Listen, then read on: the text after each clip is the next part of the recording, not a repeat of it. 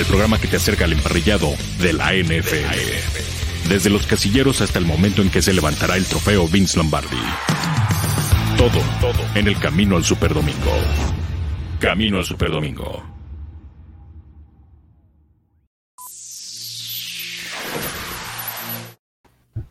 ¿Qué tal amigos? Bienvenidos a Camino al Super Domingo. Buenas tardes, viernes para terminar la semana o iniciar el fin de semana, como lo quieran ver.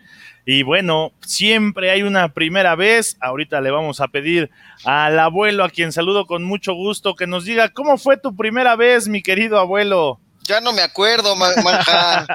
Justamente esa pregunta la tenía yo preparada y me ganaste, hombre. ¿Ah, sí? sí? ya la tenía yo por aquí. Dije, ah, ahorita vamos a lanzarla. ¿Ustedes recuerdan su primera vez? Un caballero no tiene memoria, entonces, este, yo recuerdo mi primera vez, ¿sabes en dónde? En, cuando hice la locura de quererme ir a probar con los borregos allá en Monterrey. Sí me acuerdo la primera vez que reporté entrenar con esos muchachos y lo mal que lo pasé pero bien, la verdad es que muy divertido y, bueno, hay, hay, sueños que se cumplen, otros que no. Eh, el mío decidí por salud mental y por salud física decir que eh, mi etapa como jugador de fútbol americano equipado terminaba antes de la Liga Mayor porque eh, si, si, acumulé algunas, algunas cuantas conmociones en mi etapa de juvenil, este, no quiero saber qué hubiera pasado si, si me hubiera aventurado al tema de, de la Liga Mayor. Pero bueno, eh, muy divertido y aquí andamos para platicar de la primera vez de algunos jugadores que hoy, hoy se dieron una vida, es un sueño, yo creo. La verdad es que eh, parte de, lo que implica la pregunta esta, ¿qué se hace en los minicampos? La verdad es que ver cómo tratan a los novatos, cómo les dan a elegir los cascos, ¿no? Los clips que van a estar utilizando,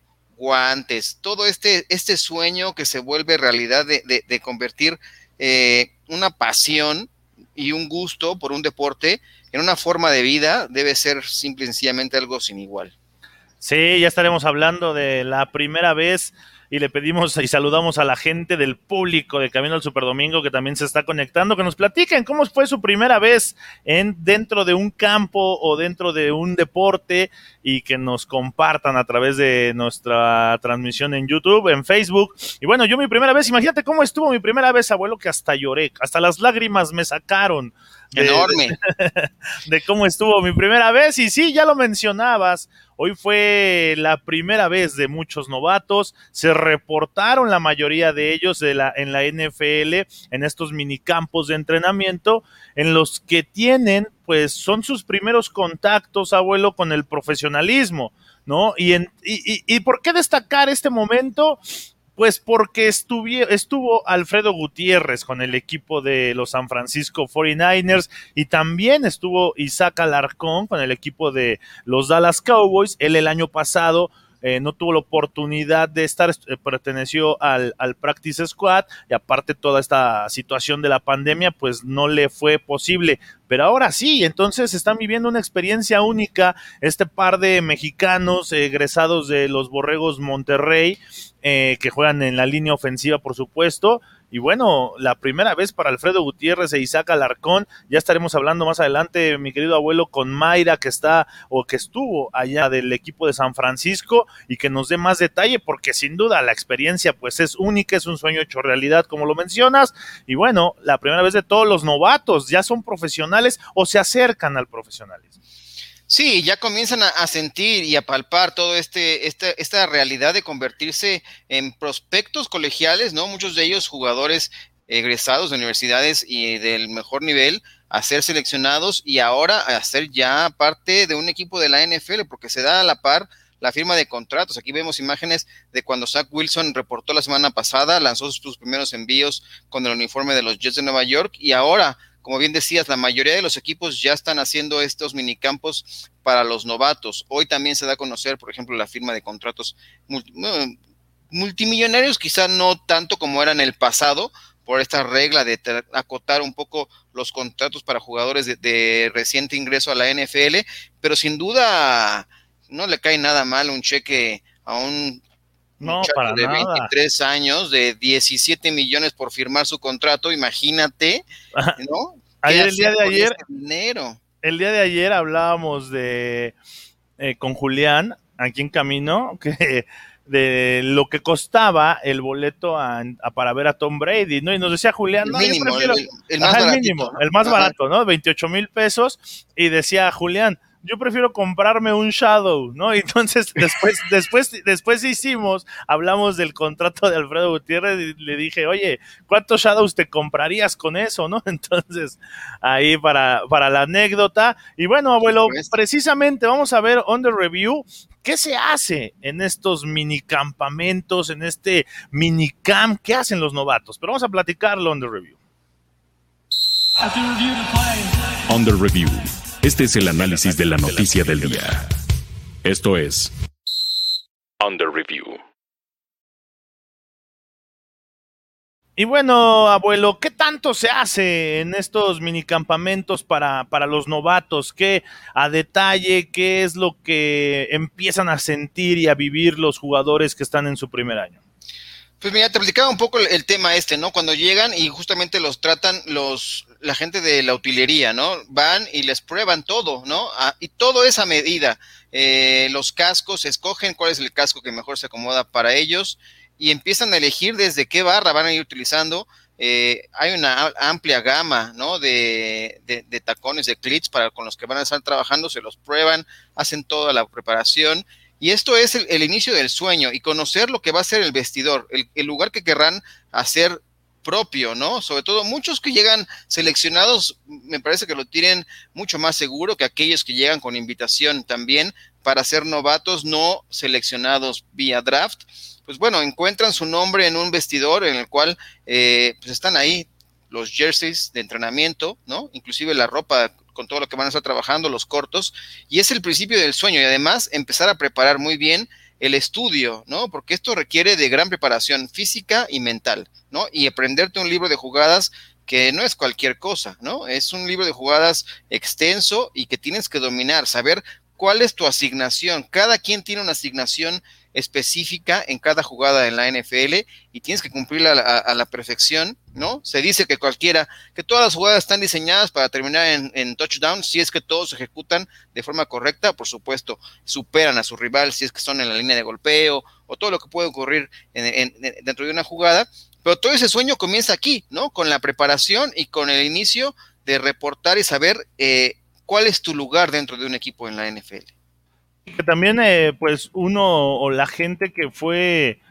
eh, jugador, pues sabe, ¿no? De esa emoción. Eh, yo lo he comentado que cuando regreso a la actividad en la LFA, pues es volver a sentir esa emoción, abuelo, el olor al vestidor, el olor al, equipamiento, a los shoulders, al casco, al sudor. O sea, es, esa sensación que es muy, es muy difícil de explicar, prácticamente imposible de describir lo que percibes, pero eso es la, emoción, esa es la vivencia realmente de, de los novatos en su primer día. Y bueno, que Alfredo Gutiérrez lo esté viviendo, eh, que Isaac Alarcón lo esté viviendo a pesar de que ya estuvo un año en, la organización de los vaqueros, pero ahora para que Alfredo Gutiérrez sienta lo que es eso, pues ahora sí que todos lo envidiamos en, ese, en ese aspecto de porque no es cualquier equipo, es un equipo de la NFL, abuelo, o sea, no cualquiera llega ni a, ni a probarse, o sea, ni a buscar un lugar. Eh, Alfredo Gutiérrez realmente está siendo privilegiado de tener esa oportunidad porque en un país que culturalmente apuestan y viven desde, y nacen, de, o sea, nacen, viven desde pequeños para esas oportunidades y que hoy Alfredo Gutiérrez lo tenga, pues sí debe de hacernos sentir orgullosos y contentos de que esté ahí y compartir esta experiencia que pues que está viviendo el buen Alfredo Gutiérrez. Y bueno, vamos a leer un poco de los comentarios del, del, público que ya está conectados con nosotros hoy acompañándonos aquí el viernes en Camino al Superdomingo. Anael González nos dice, con ese casco de portada, aquí me quedo. Qué bueno, Anael González, acompañándonos todo el programa. Indira Guzmán, excelente viernes, llegando temprano a escuchar noticias deportivas. Un abrazo y saludos, Indira, como todos los días. Eh, dice, gracias, producción, por la encuesta, para que ahí la, la contesten. Ahorita vamos a hablar de, de ello. Manuel Calle dice, hola chicos, será los novatos elegibles Eh, por ejemplo, Lawrence Wilson o nuevos jugadores para esta temporada será la temporada perfecta para aprender fútbol americano profesional. Pues muchos de ellos entre, entre el Trevor Lawrence y Zach Wilson, yo creo que luego, luego al ruedo, ¿no, abuelo? No, sin duda. Me parece que hay, hay, hay, algunos que ya tienen la etiqueta de, de ser eh, jugadores titulares, porque no hay más, ¿no? Y, y ah, hablaba Zach Wilson, eh, él no quiere nada regalado, pero tampoco es que eh, me parece que... Haya mucho en los Jets con qué competir. No hay mucho, ¿no? Tendrá que ganárselo y, y, con que demuestre un par de cosas con que tiene tino y que puede moverse, me parece que tiene ya garantizado su puesto. Habrá otros que llegan en situaciones muy diferentes que tendrán que ganarse su lugar. En algún momento no sé si de la temporada o por alguna lesión, que irremediablemente siempre ocurren las lesiones, son parte intrínseca de este deporte y ni modo, tendrán que estar listos para el momento en que su nombre o su número sea llamado a, entrar en sustitución de alguien más, ¿no? Sí, hablando de los corebacks, pues un caso Justin Fields, ¿no? Mac Jones, eh, Justin Fields con Chicago, donde está Andy Dalton, eh, eh, Mac Jones en Inglaterra, donde está Cam Newton, que se habla de eh, Trey Lance en San Francisco, donde todavía está Jimmy Garoppolo, que se habla de estos eh, buena generación de corebacks de, esta, de este año y que pudieran pues poder alcanzar a jugar esta temporada, pero tanto Trevor Lawrence como Zach Wilson creo que la tienen pues más suavecita. Trevor Lawrence va a ser el titular, digo, no, hay nadie en Jacksonville, y para eso lo escogieron, ¿no? Para empezar a reestructurar ahí. Eh, también por acá nos dice Lupita Santoyo, buenas tardes, esperándolos. Una mujer sí tiene memoria. Uh, ah, bueno, pues ahí está. Eh, Manuel Calle dice, yo cuando era joven en high school, vi jugar al equipo de los Mustangs. Ellos juegan bien y yo practiqué el field goal. Fue divertido. Yo nunca he practicado, pero fue mi primera vez. Ah, muy bien. Gracias por compartirnosla. Eh, Lupita Santoyo trae a vivir a toda su familia, sus padres, hermanos. Algunos tienen ya esposa, hijos, como la primera selección de Dallas, Micah Parsons. Sí, que ya, ya lo hizo. Jesús Niebla nos dice: Buenas tardes. ¿Qué tantos novatos se quedan para el equipo? Porque van a un chorro de novatos a buscar un lugar sí, hay varios, eh, varios huecos que llenar también para las organizaciones y, no, no siempre eh, todo se queda, ¿no? Que sería lo ideal. Jesús Niebla, saludos por cierto y te esperamos, abuelo, a unirte al Team Manja, no le saques al éxito, abuelo, tienes la invitación para unirte al Team Manja, ya lo está diciendo Jesús Niebla, ah, presidente, presidente pues honorario del Team Manja ya quiero mi credencial y quiero, quiero ¿qué, qué, regalan? ¿Gorra, playeras o qué es lo que regalan para? Ya, ya se te hará llegar eh, por, por correo. Ajá, te contactamos nosotros. Dice, saludos, Kiko Palacios, saludos desde Hermosillo, Siux Hermosillo apoyando y éxito para los Mexican Pro. Gracias, saludos a los Siux de Hermosillo, por supuesto. Eh, por acá José Ochoa también dice, saludos, fans de las vaqueritas, manja y abuelo, ¿qué pasó? Abuelo, ¿qué pasó con este José Ochoa? Ah, qué llevado, eh, José, pero ah, bueno. pero bueno, te lo pasamos porque es viernes. Sí, es viernes, te damos chance. ¿No? Te damos chance nomás porque es viernes y estamos de buenas y pues, estamos de buenas con set de la mala, ¿no? Correcto, siempre está viernes tequilero, está, está, está, está gusto el día para, para echar. Sí, para echar unos, unos Exacto. bueno, pues vamos a precisamente a la pregunta del día eh, que va en función de estos novatos y específicamente con los corebacks de los que ya mencionamos ahorita un poquito, pero te lo tenemos en la encuesta del día. La encuesta del día. Camino al Superdomingo. Y la encuesta del día nos dice, ¿Cuál de los novatos corebacks crees que vaya a ganarse primero la, titularidad de sus equipos en la NFL? Ahí están las opciones, abuelo. ¿Cuáles son? Mira, opción A, y hablamos de casos distintos a los que ya mencionábamos al principio. Trey Lance con los 49ers. La opción B, Justin Fields con Chicago Bears. Opción C, eh, Mac Jones con los Patriots. Y la D, aunque parece que ahí dice nuevamente C, es D, Davis Mills con los Texans, con toda la situación que ocurre con eh, la novela, ¿no? De. Eh, ayer ni me acuerdo cómo se llama la novela. Es la de queremos este.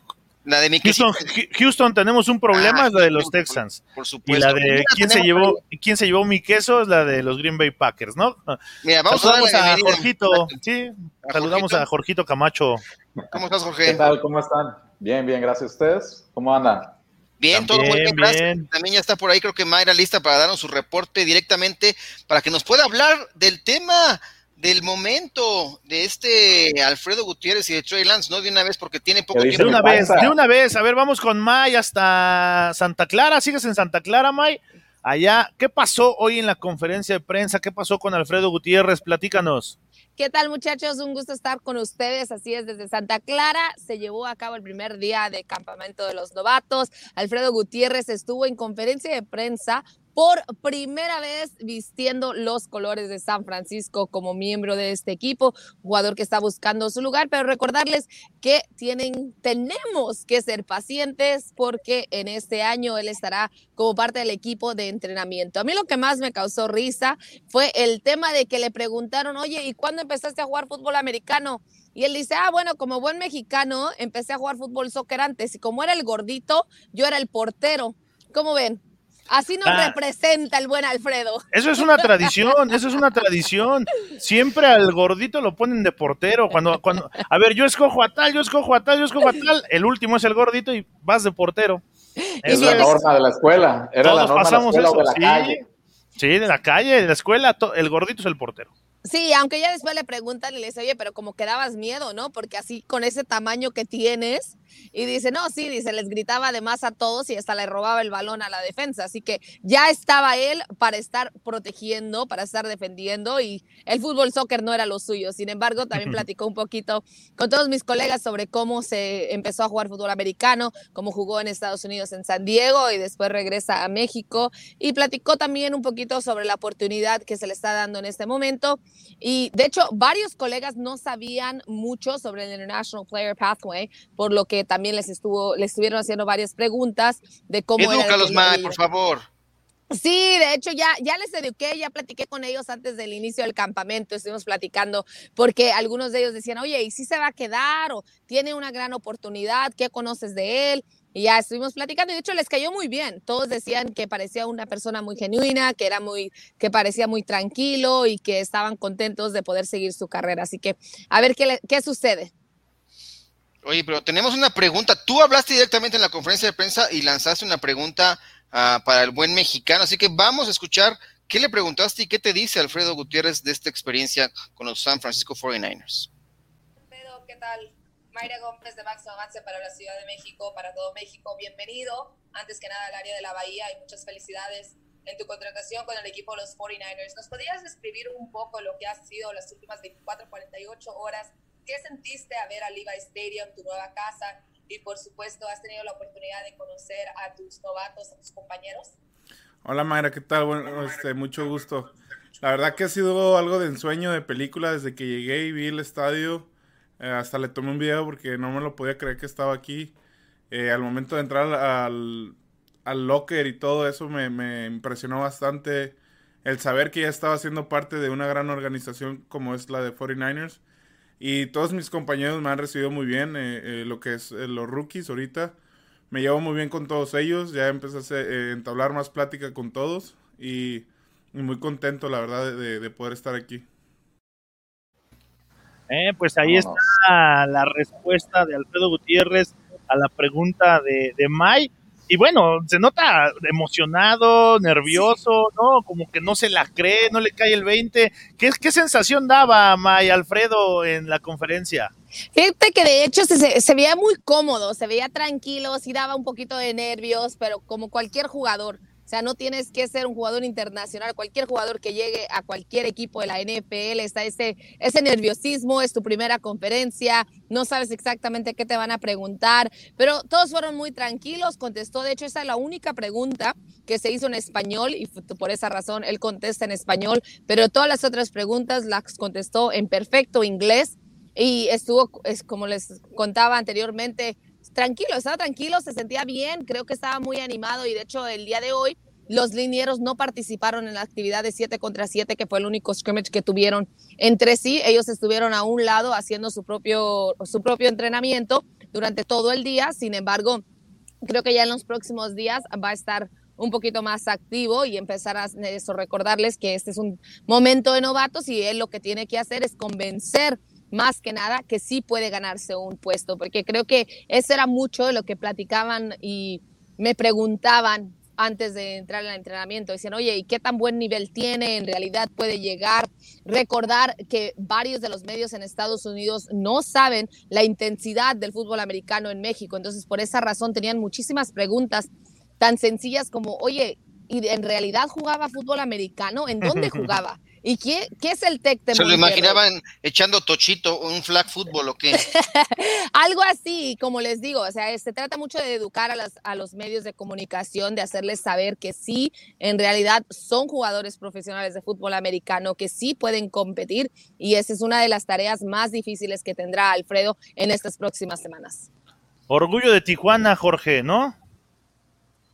Claro que sí, es increíble porque es una actuación histórica. Podríamos ver boxeadores tijuanenses, beisbolistas tijuanenses, podríamos ver a futbolistas tijuanenses, pero esta es una actuación histórica que ver a alguien del emparrillado de esta ciudad fronteriza que llega a estas alturas y a una selección.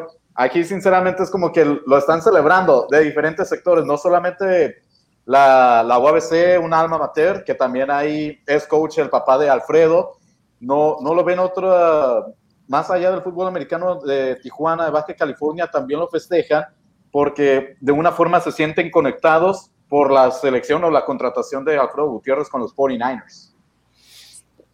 Y creo que de hecho tiene que ser así. Todos tenemos que celebrarlo. Todos tenemos que celebrar el momento que se está viviendo. Este es solamente una pequeña ventana abierta a todos los mexicanos que sueñan con estar dentro de la NFL y estos son los pioneros de este programa. Pero más que nada, les repito, son los pioneros a la educación, a los medios de comunicación en Estados Unidos, que en México sí se vive, sí se disfruta el fútbol americano. De hecho, un muy buen conocido colega y insider de los 49ers, Mike Mayoko, me, Mayoko me contaba sobre su primera vez en México y dice que fue en aquel 2005 cuando jugaron los 49ers allá y que jugaron en contra de los Cardinals de Arizona. Y yo le comentaba, le digo, Rolando Cantú, no sé si lo buscan, le digo, pero él es un Mexican Pro que también jugó en ese partido. Entonces, de eso se trata también. Tienen la responsabilidad de educar a los medios de comunicación de todo este fútbol americano que se vive en México y la NFL pueda voltear, continuar volteando hacia nuestro país a darnos esa información y más que nada a regresar el fútbol americano, que por allí ya me anticipó Mayoko que se está viendo cómo puede ser San Francisco el que vaya para México. Nada más. Esto sería, esto sería hasta 2022, ¿no? Así es. Pero sí les adelanto que si controlamos la pandemia. No, no, hay que cantar victoria. Eso decíamos de este año y nos lo cancelaron a la mera hora. que sí es el caso, que sí es la pandemia, que sí. sí Oye, nos, mira, May, eh, nos dice Indira Guzmán, señorita Mayra, mi hijo Rishi le manda saludos. Le da gusto verla nuevamente y ya nos comenta que Alfredo es un chico con energía muy limpia y que espera que se mantenga la humildad y los valores familiares ante todo y lo logrará. Así te manda saludos, May, el hijo de Indira Guzmán, Richie. Hola Richie, te mando un fuerte abrazo. Gracias por seguir nuestra cobertura aquí en Camino al Super Domingo. Oye, May, platícanos un poco, porque todas la mayoría de las miradas también estaban puestas en un novato en especial en este campo de entrenamiento, ¿no? Sobre todo la gente quiere saber sobre Trey Lance. ¿Cómo viste a Trey Lance? ¿Cómo se desempeñó? ¿Y cuál sería un reporte sobre este novato sensación? Sí, de hecho me causó mucha curiosidad porque precisamente cuando da inicio el campamento, que están todos calentando, que están estirándose, todas las miradas de un de repente volteo y todos mis colegas, todas las cámaras, todas las las cámaras de video, de foto, están hacia la derecha y yo así de, ¿qué están viendo? Y volteo y digo, ay, pues cierto, ahí está Trey Lance, está entrenando, son los primeros lanzamientos que tiene del ovoide en, el, en la práctica de los 49ers y pues todos quieren captar ese momento, todos quieren saber qué es lo que va a suceder con esta nueva cara de la franquicia y la verdad es que se ve tranquilo, es un joven con, con buenos morales también, contiene una cabeza muy fría en, el, en la conferencia de prensa, todo lo que le contesta, todo lo que le preguntan lo contesta correctamente, sabe cómo manejar los medios de comunicación y de hecho le decían, porque él tiene una licenciatura en comunicación, en la ciencia de comunicaciones y le preguntan, oye, ¿sabías que ibas a llegar a la NFL y con ello por esa razón decidiste sacar esa licenciatura? Y dice, no, de hecho, aclaró que tiene la licenciatura en Ciencias de Comunicaciones, al igual que negocios administrativos, y eso lo hizo porque como varios jóvenes atletas, y aquí sí me puedo relacionar, que vamos a la universidad para jugar nuestro respectivo deporte, no sabemos no, qué plan B tenemos. Entonces, esa, eso él fue lo que explicó, que él no tenía idea de qué, cuál iba a ser su plan B. Él estaba 100% enfocado en llegar a la NFL, donde está en este momento. Sin embargo, pues sí, de terminar su carrera en algún momento, esperemos que un largo, largo momento, ya estaría preparado para ingresar a los medios de comunicación o quizá, quizá hacer su propio negocio.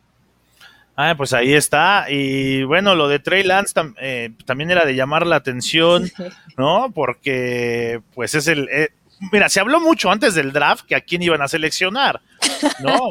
y al final el ganador... Que Jones, que si eh, Justin Fields, que es, ¿no? Y al final el ganador, por decirlo de alguna forma, pues fue Trey Lance, ¿no? Este coreback de la Universidad de North Dakota State. Entonces, habrá que ver, el, causó mucha expectativa eso. Sí, de hecho les comento que le platiqué a algunos, estuve en, la conversación durante el entrenamiento cuando estaba ya eh, él entrando en ritmo y lanzando un poco, y les pregunté a algunos colegas y les digo, oigan, pero ustedes en realidad creían que iba a ser Mac Jones, pues resulta de que personas dentro de las instalaciones, dentro, o sea, los que toman las decisiones y todo, era quienes estaban diciendo que era Mac Jones.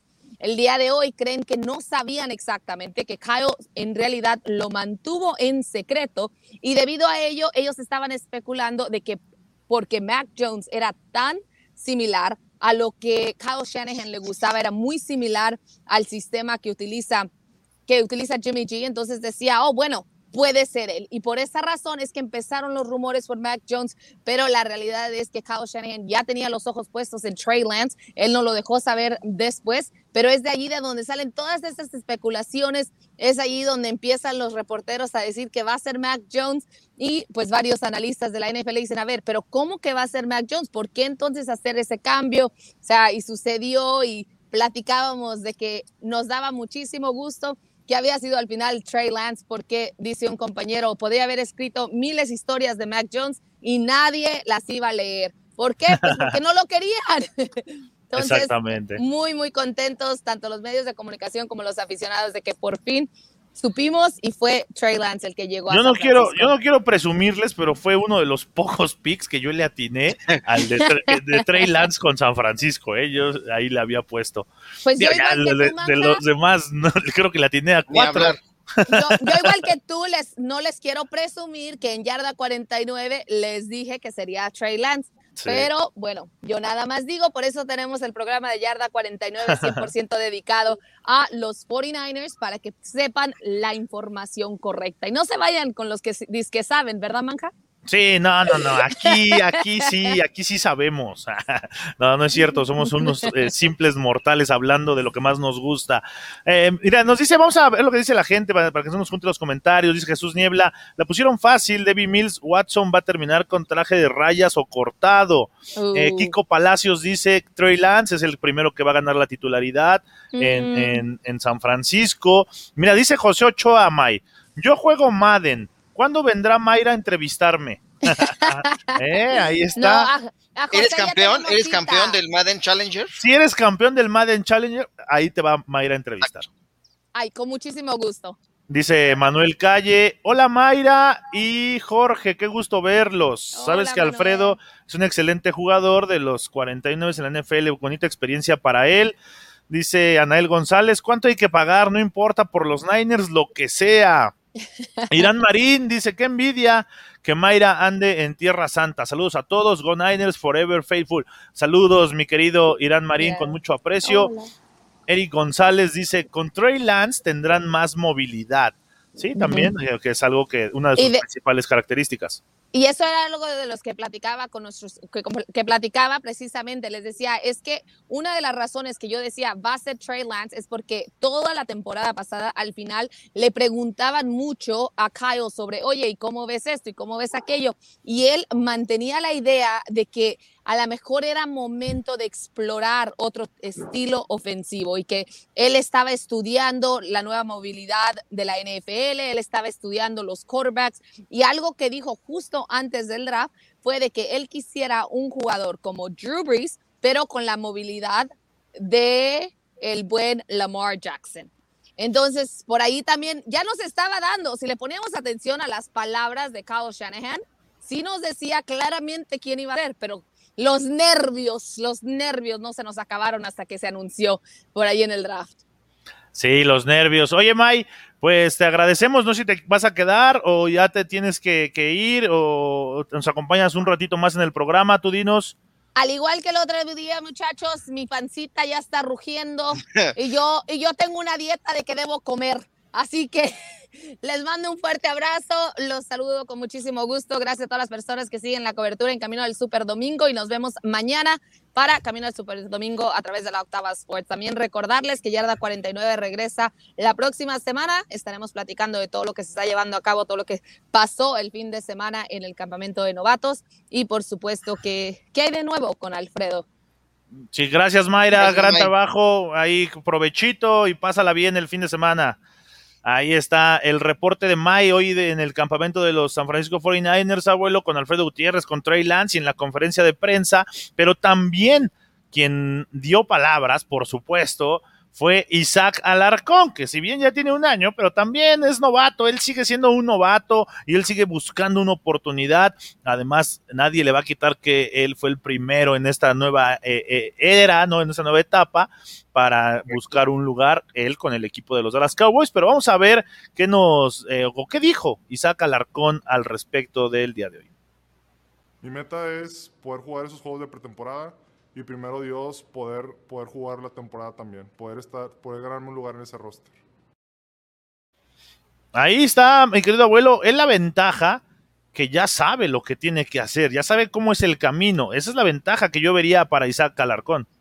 Sí, por supuesto, ya tiene la experiencia y sobre todo que ya tiene eh, un camino recorrido, ¿no? Y además le ha dado la oportunidad de ir trabajando su físico. Si quieres, también habló al respecto de cuál ha sido su preparación a lo largo de uh -huh. todo este año que tuvo y además eh, qué le ha dejado, ¿no? Este, este año de experiencia y cómo, cómo, cómo encara esta segunda etapa con los, con los Cowboys. Estaba entrenando con un coach muy famoso de aquí de Dallas, Doug Manyweather me ha entrenado a mí y a dos compañeros míos, Tyler y Terrence, y siento que he avanzado mucho en lo que es mi técnica, mi conocimiento del deporte, y eh, no puedo esperar para que empiece ya la temporada y poder poner a prueba lo que he aprendido. Se le nota feliz a, a, Uy, a Isaac Alarcón. Que, que, le subió también un poco a la masa muscular y sí, se ve mucho se ve. más este mucho más potente, ¿no? Sí, Además, por sí era grande, ¿no? Y lo veías, claro. eh, y lo veías y decías, ¿no? ¿Qué onda con este compadre? Pero ahora imagínate ya pegándole al fierro y a la proteína y bien, abuelo. No, no, no Debe ser una bestia. Y también las pasó, no tuvo, no, no, no estuvo todo buena la temporada pasada, por ahí sufrió una lesión que poco se reportó, pero hoy también habla al respecto de qué fue lo que le pasó y cuánto tiempo estuvo ausente de las prácticas con los Cowboys. Gracias a Dios me he sentido muy bien. El año pasado tuve ese problema donde se me dobló el tobillo en una práctica. Gracias a Dios nada más estuve fuera tres semanas. Entonces, trabajando y con la ayuda de Dios, de mis compañeros, de mis coaches, pude salir adelante y me siento muy emocionado por el inicio de esta temporada. Pues ahí está, sí se ve emocionado y qué bueno que está eh, pues trabajando para él, eh, en, trabajando aparte con entrenadores, puliendo lo que le hace falta, lo que decía, ¿no? Él ya sabe qué se necesita, él por supuesto ya identificó, ya le dijeron qué tiene que trabajar, qué tiene que mejorar, cuáles son sus áreas de oportunidad y qué bueno que Isabel Alarcón se está enfocando en mejorar y cubrir esas áreas que tiene. Sí, por supuesto, y además que tendrá oportunidad, ¿no? Eh, de entrar en acción en los partidos de pretemporada.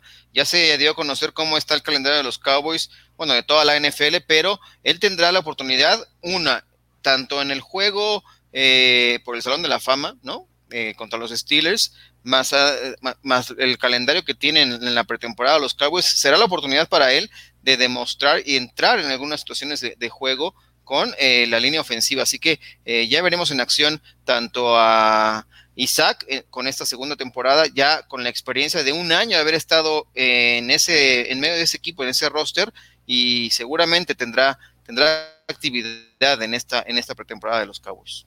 Sí, sin lugar a dudas, yo también confío en que así será. Está trabajando fuerte, ya estuvo un año, no hizo un minicamp por la pandemia, pero ahora lo está haciendo, pero ya estuvo entrenando ahí en el equipo de prácticas. Vamos a pasar a un tema, abuelo, con Tom Brady. Tom Brady y los Bucaneros de Tampa Bay, para muchos es el gran favorito para conseguir nuevamente el campeonato y el bicampeonato de, de la NFL.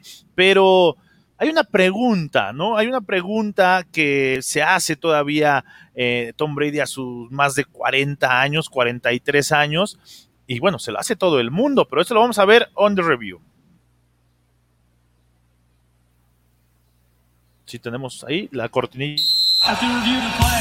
On the review. Este es el análisis de la noticia del día. Esto es On the review.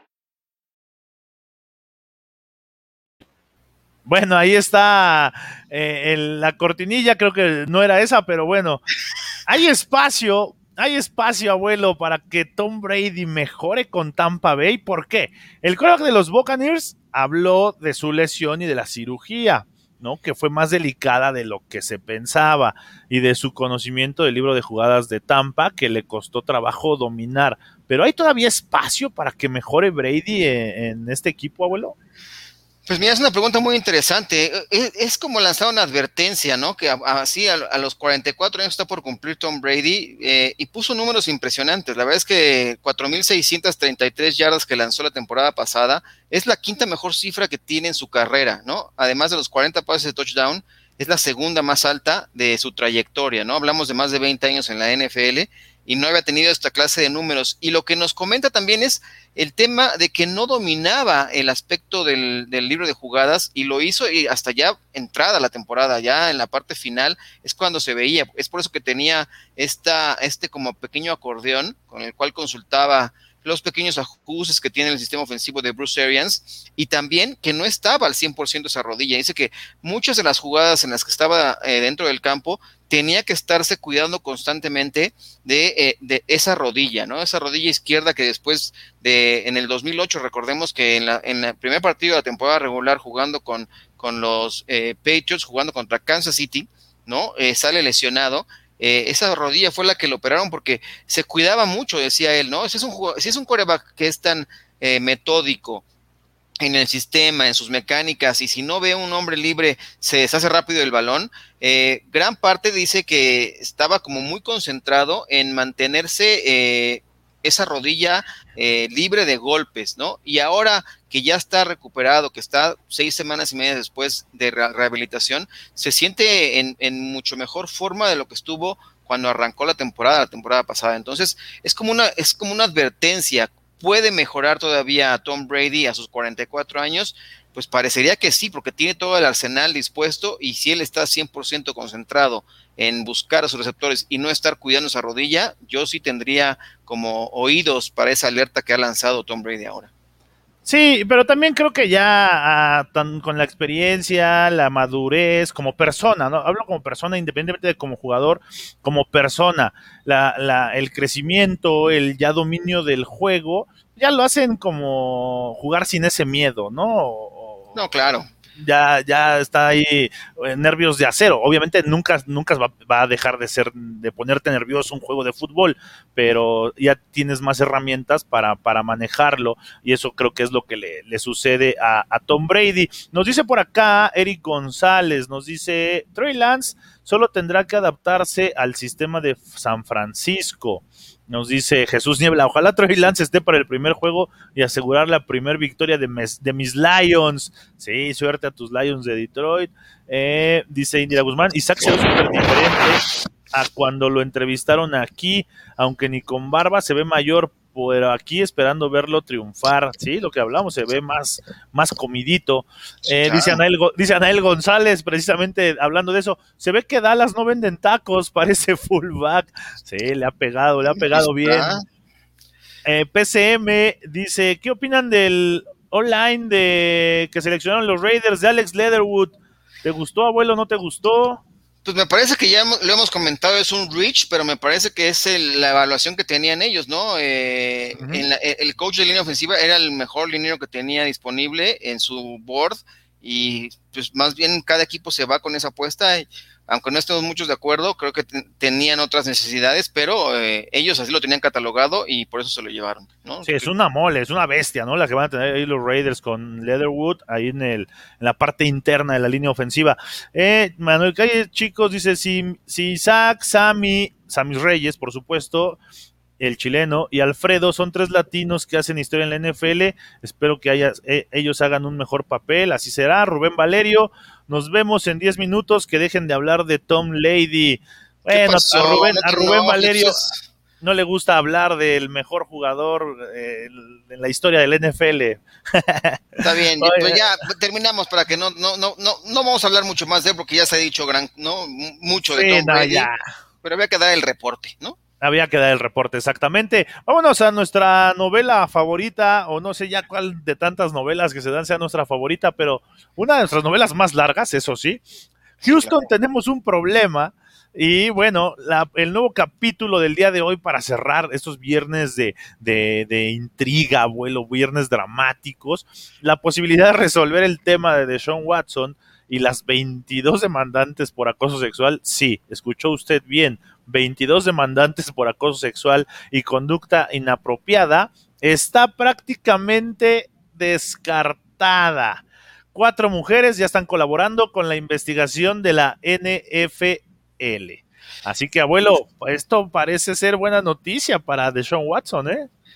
Pues mira, yo no sé, será buena para que se resuelva rápido cuál será su futuro, ¿no? Porque se, empezó a hablar, se empezó a hablar del tema de un arreglo, ¿no? Pero salieron ambos abogados y dijeron, bueno, no, no, este es, solamente podremos llegar a un arreglo si es que las 22 están de acuerdo y se dan a conocer abiertamente cuáles son los términos y las cláusulas y cómo va a quedar eh, resuelto ese asunto. Y por otro dijeron, no, no vamos a llegar a un arreglo. Así que bueno, eso prácticamente está digamos que descartado. Y ahora eh, lo que no querían tanto es que empezara a, hablar con los investigadores de la NFL, que ayer salió la noticia de que algunas se sentían no del todo respetadas por la NFL, por la gente que está investigando el caso por parte de la liga.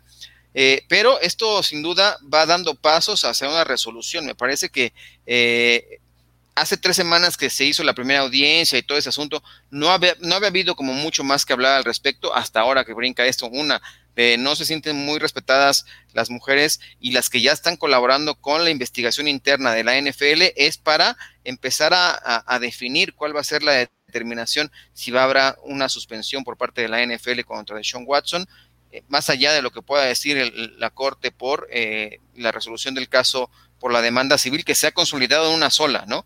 Pero el hecho de que ya no vaya a haber una un arreglo extrajudicial, me parece que eso también hablará de que, bueno, se tendrá que empezar a desahogar pruebas y dar el siguiente paso en el proceso legal. Sí, así es, totalmente de acuerdo. Nos dice Arturo Lozada, Houston tuvo menos problemas con el Apolo 13 que con los Texans. sí, totalmente. Es por eso que quien cree que Davis Mills es como la apuesta más segura en este, en este caso de poder decir quién va a ser eh, el, el, novato que se va a ganar el puesto antes que cualquier otro. No está descabellado pensar que Davis Mills vaya a ser, ¿no? Tendrá que superar a Tyrod Taylor, ¿no? En el, en el death chart de, de, de quarterbacks de los Texans, sin la ayuda de algún médico ahí que, le vaya a perforar su pobre pulmón. Ya no aguantará. Sí, sí no, pobre, pobre, no, no, no, no, que, no, no, imagínate, no, ya sería, no, ni deseárselo, ¿no? Pero bueno, ahí está. Y en algo que se genera el día de hoy, ahora resulta que como Tim Tebow anuncia que quiere regresar a la NFL de a la cerrada, pues Kelvin Benjamin, mi querido abuelo, Dice, yo le entro a la moda y yo voy a intentar volver también de ala cerrada. Él fue receptor del, equipo de Carolina y de Buffalo y se presentó en el campo de entrenamiento de los New York Giants para probarse como ala cerrada. Él no juega desde el 2018, pero bueno, ahora resulta, ahora sí que Banja, ya, párenle, ¿no? Ya sabes cuál es el camino para llegar a la NFL. Vámonos de ala cerrada. Hay, esa es la moda, hay que, hay que pegarnos en esta moda, ¿no? Oye, al fin, el, al fin el, el, el, cuerpo ya medio lo traigo, ¿eh? Me parece que es lo que está siguiendo Kelvin Benjamin, ¿no? Porque se reportó que está un poco pasado de tacos también él, entonces dije, bueno, ¿para qué bajo de peso si mejor me pueden colocar, ¿no? En, en la posición de la cerrada y a lo mejor puedo ganarme un lugar con los New York Giants me parece que tendría que ser un, un, tema como suplente detrás de Ivan Ingram, ¿no? Pero pues ahí está esta modita que, que estableció ahora Tim Tebow, que ya tiene, y que también causó mucha, mucha polémica, ¿no? Esa situación de que si lo firma o no el equipo de los Jaguars, todavía no se ha dado a conocer, ¿no? Es como, no se ha hecho oficial la contratación de Tim Tebow, es prácticamente un secreto a voces porque lo quiere Urban Meyer, pero eh, pues ahí está esta, este tema de ser ala cerrada como ¿Qué será tan sencillo o, por qué lo más están, bien, están demeritando la posición? O, sí, eso es lo que te iba a decir. Yo creo que están subestimando la posición o no sé. O, o, bueno, quién sabe, ¿no? A lo mejor se dan cuenta que pues ni en Jacksonville ni en los Giants hay una ala cerrada que pueda ser mejor que ellos, ¿no? Entonces también eso podría ser. Si me dices, alguien quiere regresar de ala cerrada a Kansas City, te dirías, no, pues nunca, ¿no? o, quiere, o a este o a, los Raiders, ¿no? Con Darren Waller o así, no, pues o sea, sabes también con, San Francisco, o sea, sabes que no ni ni así, pero ni pensarlo. Entonces también por eso creo que lo hacen, ¿no? Con estos equipos que no tienen una ala cerrada así de renombre. Pero bueno, pues ahí está. A ver si eh, a lo largo de los días, no otro por ahí aparece otro loco que quiere regresar de ala cerrada. 8-5 va a querer regresar a la NFL ándale. también. Ándale, también el 8-5 por ahí. bueno, 8-5 jugó en la Liga Profesional en México, en la LFA, ¿eh? Que lo habían iniciado con un equipo, luego apareció con otro, pero bueno, otras situaciones. Se equivocaron, eh, estaban eh, cerquita las ciudades y se equivocaron de ciudad. Correcto. Y bueno, hablando de los novatos, eh, pues uno de los novatos estrella de los que se espera den más, sean de impacto inmediato en la NFL. Jalen Waddle, el ex receptor de Alabama, pues ya firmó su contrato de novato con el equipo de Miami. Él recibió un contrato garantizado, abuelo, cuatro años y con opción a un quinto, por supuesto, 27 millones de dólares con 17.05 millones por bono por la firma del contrato. Pues firmó un buen contrato Jalen Waddle y yo creo que sí va a ser de impacto ahí en Miami, va a ser la principal arma de Tua Tagovailoa y ya veremos cómo le va a Jalen Waddle. Sí, esa ofensiva me empieza a gustar, ¿no? Jalen Waddle, vamos a ver si es capaz de Vante Parker de mantenerse sano, estar ahí. Eh, Mike Gesicki, ¿no? Eh, me parece que le están dando armas. Habría que definir exactamente quién va a ser el corredor, ¿no? Ahmed o Miles Gaskins que estén ahí en ese backfield, pero tiene armas, empiezan a armarle ahí el, el, el, el roster para el brazo de Tua Tango Bailoa, que tendrá que ser su temporada de consolidación. Mucho se habló de que Tua no iba a ser como el futuro de esta franquicia, que había tenido ya dudas de que no, no ha demostrado gran cosa en su primer año. Yo lo sigo pensando. NFL. ¿Tú crees que no vaya a ser el coreback que se pueda consolidar en este sistema? ¿Qué es lo que no, te gusta de él en específico? Mm, no me gusta eh, su altura, no me gusta las decisiones que toma y creo que es un coreback que basa mucho su juego, basa mucho eh, en su característica física que es correr.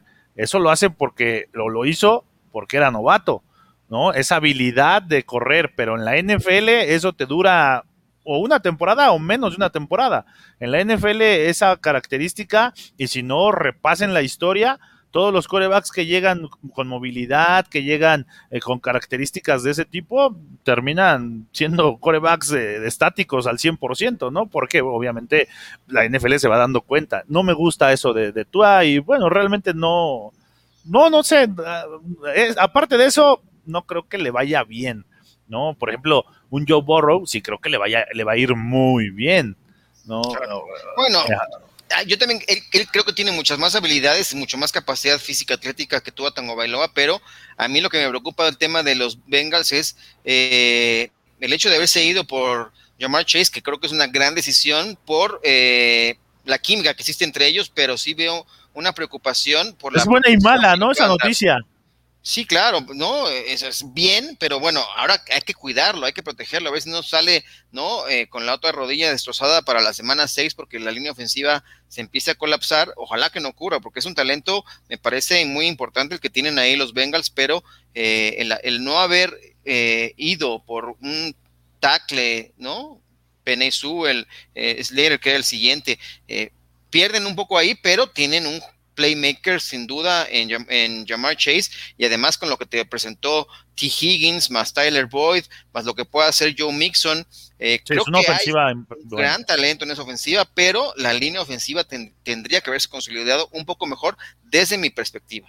Sí, ahora, si traes un jugador, eh, hablando de Cincinnati, que te puede cambiar el juego, ¿no? Como, como llamar Chase. Y si, y, y, yo no quiero pues pensar en el escenario, abuelo, de que se llegue a lesionar Joe Burrow. Si se lesiona nuevamente gravedad, dos cosas. Una es el fin de su carrera, ¿eh? No, o sea, claro. el, fin de, el, fin de, su carrera que ni siquiera había empezado al 100%. Y dos, las críticas y el remordimiento sobre la directiva de, de Cincinnati Bengals, ¿eh? Por no, no haber... Les, sí, para correr al gerente general, al head coach, o sea, sí tendrían que voltear a ver si algo le pasara a Joe Burrow, ¿no? Esperemos que no. Esperemos que tenga una carrera como la que se proyecta, que sea eh, de éxito y que aproveche esa, esa gran ofensiva. Ahora, algo saben que tienen en el roster, que tienen en los practice squad, que tienen en la banca, que tienen en los backups, algo saben, el talento que tienen, ¿no? Eh, eso también es información que luego nosotros desconocemos, pero por eso se toman ese tipo de decisiones y muchas veces nosotros no lo entendemos hasta que ya salen jugadores y surgen estrellas emergentes que dices, ah, bueno, con razón no, no escogieron a Penny Sewell, ¿no? Que esperemos sea el caso de los Cincinnati Bengals, pero bueno, ahí está el tema. Mira, hay comentarios sobre el tema de Tua, ¿no? Eh, Jesús Niebla dice una, por ahí dice, el problema es que Tua se ve que juega temeroso. En Fitzpatrick uh -huh. levantó el equipo y la defensa. Pienso que se desperdiciará ese talento de en Miami con Jalen Waddle. Por ahí te tira también aquí el señor Marín. No se has llevado Irán, pero bueno, a mí se me hace que a Manja no le gusta Tua porque no puede pronunciar completo Tungamapalacateo Tango Bailoa. Yo no, lo puedo pronunciar, por eso no me voy a nadie. Tango Bailoa. Tuani Gama Nupolepola Tango Bailoa. Y bueno, por acá nos tiran un dato, le dice, Tua corrió 109 yardas en 36 intentos, el sol sale eso, que es un coreback que corre, por favor, basemos opiniones en datos, no en preconcepciones. No dije, no, a ver, Fer Contreras, no dije que corriera hacia el frente, ¿eh? no dije que corriera para ganar yardas, dije que es un coreback que corre, un coreback que se mueve, Con y eso poco a poco se va acabando. con pies nerviosos. Sí, Me con pies mí nerviosos. No me termina de gustar un poco de Tua y, y, bueno, también recordar que su lesión eh, fue, fue grave, ¿no? La, la, que privó, la que terminó su carrera en Alabama y que puso en duda su, su carrera en la NFL. Eh, tampoco fue una lesión sencilla de recuperarse, se temía mucho por ese asunto, por eso también cae en el draft. Me parece que es un coreback que se puede consolidar, pero también su mecánica me parece, por acá nos, alguien nos comentaba también, parece un poco torpe, ¿no? Bueno, la mecánica de los, de los corebacks zurdos es, es, no, no, no, es, es, es muy, muy, distinta, pero yo también coincido en eso, en que se puede llegar a ver hasta cierto punto es medio torpe, pero yo creo que hay que darle un poco la capacidad de, de, de la duda de que pueda ser un quarterback de NFL. Lo que demostró en su primera temporada en la NFL fue muy poco. Eso sé que hay que decirlo. Sí, fue muy poco, fue muy poco. Lo que demostró fue muy poco. Miami le fue bien por la gran defensiva que, que, que armaron y porque Brian Flores es un head coach de, de perfil defensivo. ¿no? Pero no pudieron aprovechar a lo que yo siempre he dicho, Davanti Parker, a, a, aparte de las lesiones, Parker, Preston Williams, o sea, tienes buenos jugadores que pueden desarrollar, pero si no tienes un catalizador que haga explotar ese talento, no va a pasar nada con esos y jugadores. que no tomaba buenas las mejores Ajá. decisiones no las tomaba eso sí es eso es muy también hay que ser y comparto ¿no? y comparto sí lo, lo, comenté no toma buenas decisiones y no me gusta eso Jesús Niebla dice está sobrevalorado yo estoy completamente de acuerdo que está sobrevalorado Tua pero bueno vamos a ver cómo le va en, en esta temporada al equipo de, de Miami y a Tua Tango Bailoa no ahí está ahí está Irán eh, ¿Qué hubo? ahí está Irán no que no faltó como pronunciar completo el nombre de Tua, pero bueno, para eso, para eso se abrevia, ¿no? Eh, dice, vamos a la cobertura Telcel, mi querido abuelo, porque Telcel es la mejor red. Eh, pues resulta ser que el niño problema, que ya no es tan niño, Antonio Brown, pues ya echó otra piedrita a su zapato. Vamos a verlo under review. Under review. Este es el análisis de la noticia del día. Esto es Under Review.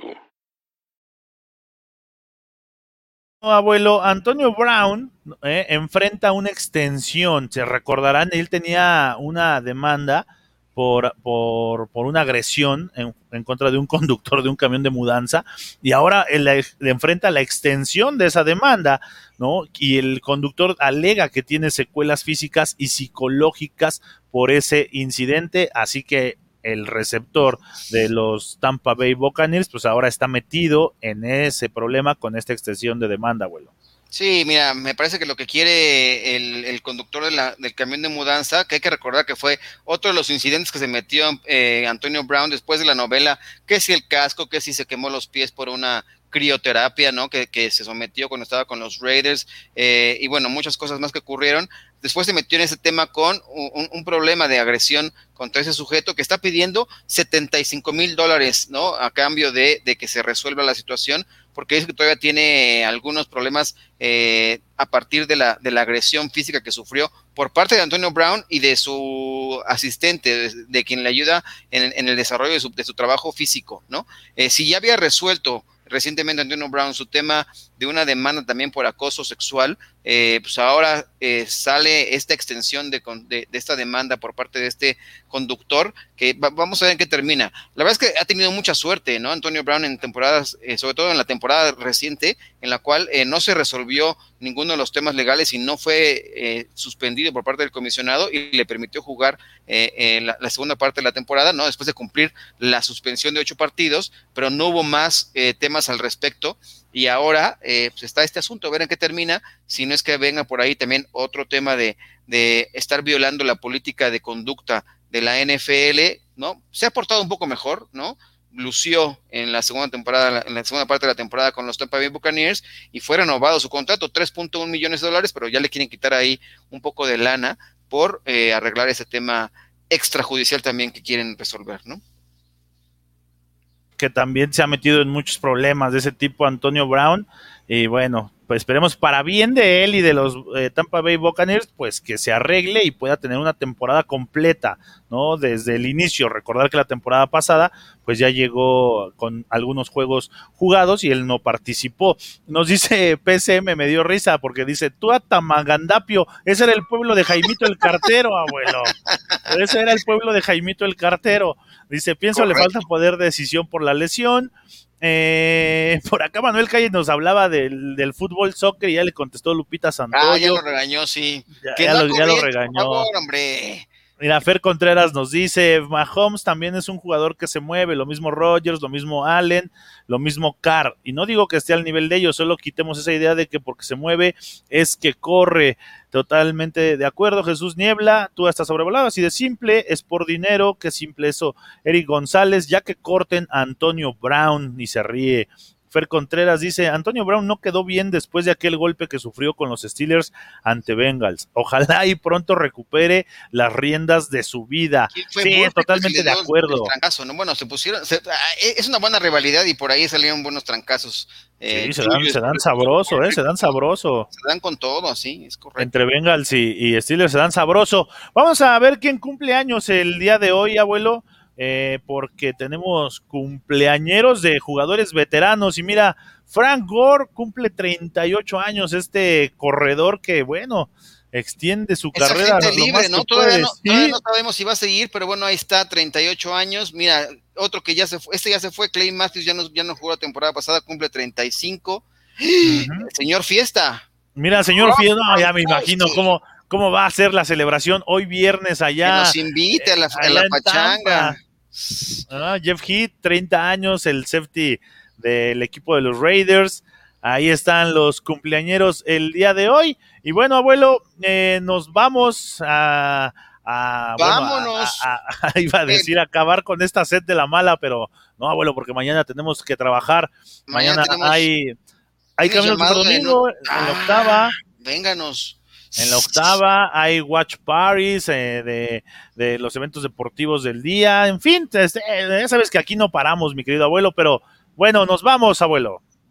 Oye, nada más déjame ver, ¿quieres ver cómo va la pregunta del día? Vamos a hacer un pequeño repaso, queda un minuto rápido. Sí. Eh, el que Sí, va vamos, dominando, ¿no? ¿Cuál de los siguientes corebacks novatos crees que se vaya a ganar primero la titularidad de su equipo? Eh, va dominando Justin Fields con el 61% de la votación con los Chicago Bears. Después, Mac Jones, sorprende ahí eh, el, el coreback de los Patriots con el 24%. Trey Lance solamente tiene el 8% de la votación en la encuesta que tenemos colgada en nuestra cuenta de Máximo Avance en Twitter.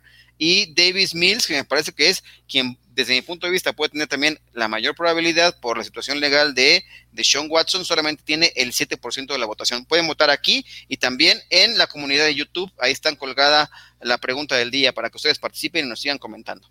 Sí, todavía hay tiempo, así que métanse ahí a nuestras redes sociales de Máximo Avance en Twitter, arroba Máximo Avance, y también pueden seguirnos ahí, arroba Alonso-Luis, y a mí en arroba de manja. Nos dice por acá José Ochoa, mi mamá que en paz descanse, hoy cumpliría 78 primaveras. Un abrazo a, a Un abrazo, tu José. señora madre, José, y a ti, por supuesto. Dice Jesús Niebla, Kyle, abuelo, a las watch parties te vas a divertir y ganar una lanita y se va a poner sabroso como acostumbramos. En... Ah, no es cierto. Él van a, va a decir el abuelo, "Ah, me- ustedes me prometieron que me iba a poner bien pipa y a la mera hora nada. bueno, a pero ahí está. De mock draft. Yo estoy en pleno draft de una liga de Dynasty en Fantasy Football, así que hay que pegarle también. Sí, hay que pegarle a todo. También dice Grecia Barrio, nuestra productora. Yo sí tengo set de la mala. bueno, todos. Vámonos a pegarle a las 6 de la Vámonos mañana. a pegarle. Bueno, pues cheluquis. pásenla, pásenla bien en este viernes, eh, fin de semana. Inicia, termina la semana. Eh, ocúpense en algo que los diviertan, algo que disfruten, pero con las medidas indicadas para toda esta cuestión que estamos viviendo. A nombre de Luis Alonso, el abuelo López, de Grecia Barrios en la producción, de Mayra Gómez, que estuvo dándonos el reporte desde Santa Clara, California, de Jorge Camacho desde Tijuana, hablándonos y dándonos su opinión. Yo soy Daniel Manjarres, el hombre Ja, los esperamos y los invitamos a que visiten máximoavance.com, ahí se genera gran cantidad de información, que estén pendientes de todo lo que eh, se hace en Máximo Avance con todos los programas día con día se están produciendo y bueno, nos vemos el lunes aquí en Camino al Superdomingo en Máximo Avance, la casa del fútbol americano en México. Esto fue Camino al Superdomingo, el programa que te acerca al emparrillado de la NFL. Camino al Superdomingo.